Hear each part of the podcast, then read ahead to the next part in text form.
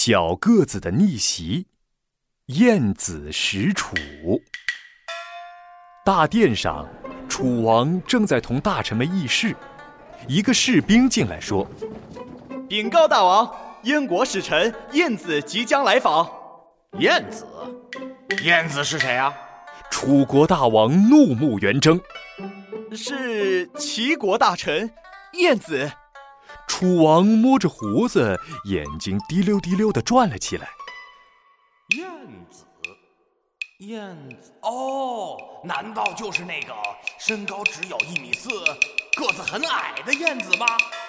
哼，这个齐国派一个小个子到我楚国来，一定是瞧不起我们。哼哼，寡人一定要为难为难他。哎，你们有什么好主意啊？一个瘦巴巴的大臣走出来说：“大王，我有一个好主意，能治治这个燕子。嗯，您就这样，然后咱们就，最后他就得……” 瘦大臣走到了楚王的身边，叽里咕噜啊说了一大堆。楚王听完，拍着大腿，兴奋地说：“妙计，妙计！”这个办法一定能让那个燕子灰溜溜的逃回老家去。哈哈哈哈哈！这天晚上，寿大臣带着一队士兵来到了城门旁边。你们听好了，马上在城门旁边挖一个膝盖那么高的狗洞。呃，为什么要挖一个？狗洞啊！是啊，太奇怪了，这城门口怎么会有狗洞呢？从来没听说过挖狗洞，挖城门口挖一个狗洞。士兵们觉得好奇怪，纷纷议论：“废话少说，你们快点挖！”是。士兵们用力地挖起了洞，没一会儿，一个狗洞就挖好了。第二天一大早，楚国的老百姓发现城门口多了个狗洞。哎哎，这怎么有个狗洞啊？我看看，我看看，昨天还没有哎。有人在门口挖了个，太好笑了。这个时候，只听一阵马蹄声响起，一辆华丽的马车停了下来，车上走下来一个人。这个人呐，只有小孩那么高，穿着官服。他对守卫的士兵说：“在下是齐国的使者燕子。”麻烦你们通知一下，士兵进去通知。没一会儿，瘦大臣就趾高气昂地走了出来。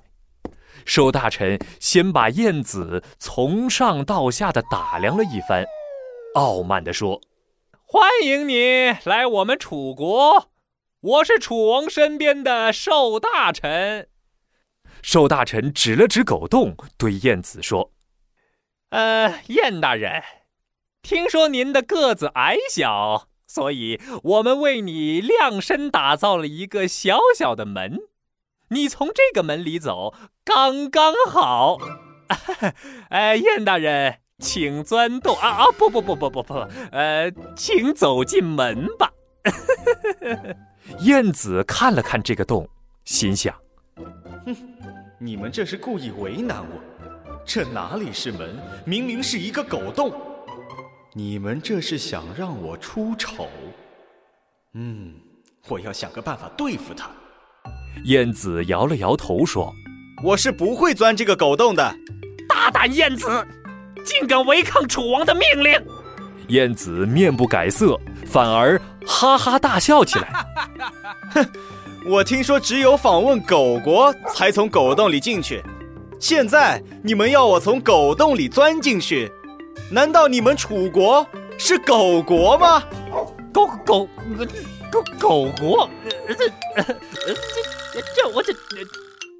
听了这话，瘦大臣满头大汗，他左看看右看看，心里拿不定主意。这让让燕子爬过狗洞吧？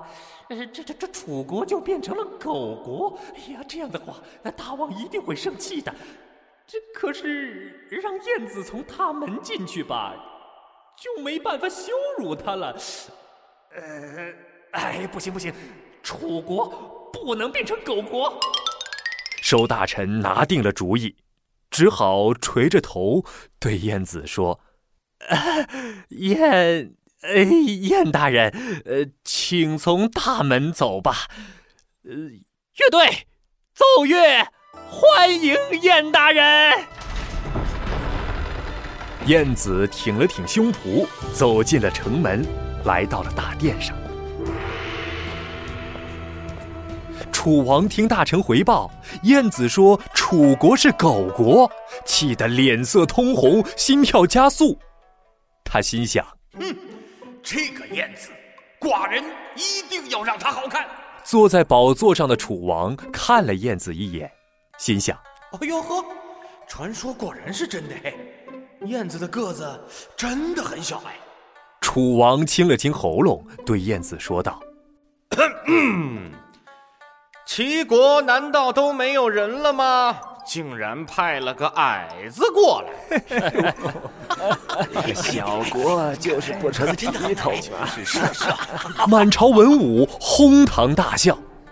燕子笑了笑，朝前走了一步，镇定地说：“大王。”您这是说的什么话？我齐国地方千里，人口百万，在我们首都临淄的街道上，大家伙儿举起袖子就是一片云，甩一把汗就是一阵雨，行人们肩膀擦着肩膀，脚尖碰着脚跟，您怎么说我国没有人呢？哦，既然有这么多人，为什么派你过来呢？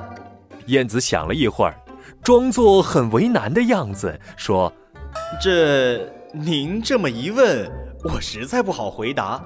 撒谎吧，怕犯了欺骗大王的罪；说实话吧，又怕大王您生气。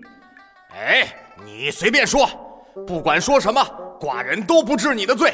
呃，这里所有人都可以为你作证。”燕子这才摆摆手，假装无奈地说：“这个。”我们齐国有个规矩，呃，访问上等的国家就派上等人去，访问下等的国家就派下等人去。我个子不高，才能也有限，这不只能派到这儿来了。听燕子这么说，楚王先是愣了一会儿，然后反应过来，指着燕子说：“哼，好你个燕子，真是伶牙俐齿啊你！”你是指我们楚国是下等国家吗？燕子装作发抖。大王，您答应过不生气的。呃，这个，楚王想起，好像确实答应过。为了保持国君风度，他只好歪着嘴说：“好好好，好你个燕子啊！呃，我们楚国是上等国，所以寡人不跟你计较，请坐吧。”楚王虽然吃了两次亏，可是他还是咽不下这口气。于是，正当晏子吃得高兴的时候，他又让两个士兵押着一个囚犯，故意绕到门口。楚王把囚犯和士兵们叫到跟前，明知故问：“哎，这个囚犯是哪里人？犯的什么罪啊？”士兵回答说：“禀告大王，是齐国人。”犯了盗窃罪，哎呀呀呀呀呀！你看看，真对不住，竟然抓了燕子你的老乡。可是，可你们齐国人怎么这样没出息呢？竟然干这种事儿！哎呀，齐国人给他们国家干这样事就是了。是啊，是啊。楚国的大臣们听了，都指着燕子窃窃私语，得意洋洋地笑起来。这下。燕子总该出丑了吧？谁知燕子依旧面不改色，她一抖衣袖，站在大殿中央。我听说有一种橘子，当它长在故乡淮南的时候，果子又大又甜；可是，一到了淮北，就变得又小又涩。呃，大王，您知道这是什么原因吗？嗯，什么原因呢？水土不服的原因嘛。同样的道理，齐国人在齐国不偷东西，到了楚国就偷东西，这难道不是楚国的水土让人变成小偷的吗？什么？你这这……听完晏子的话，楚国大臣们面面相觑，哑口无言。楚王愣了一会儿，才站起来对燕子行礼说：“唉，古人说不能以貌取人，否则丢脸的一定会是自己。唉，我就是犯了这个错误啊！对不起，燕子，我不能因为你的外貌就瞧不起你。你是一个有智慧的人。”从此以后，楚王再也不敢不尊重晏子了。晏子使楚出自《晏子春秋》，虽然晏子很矮小，但是他用自己的机智聪明证明了，人不可貌相。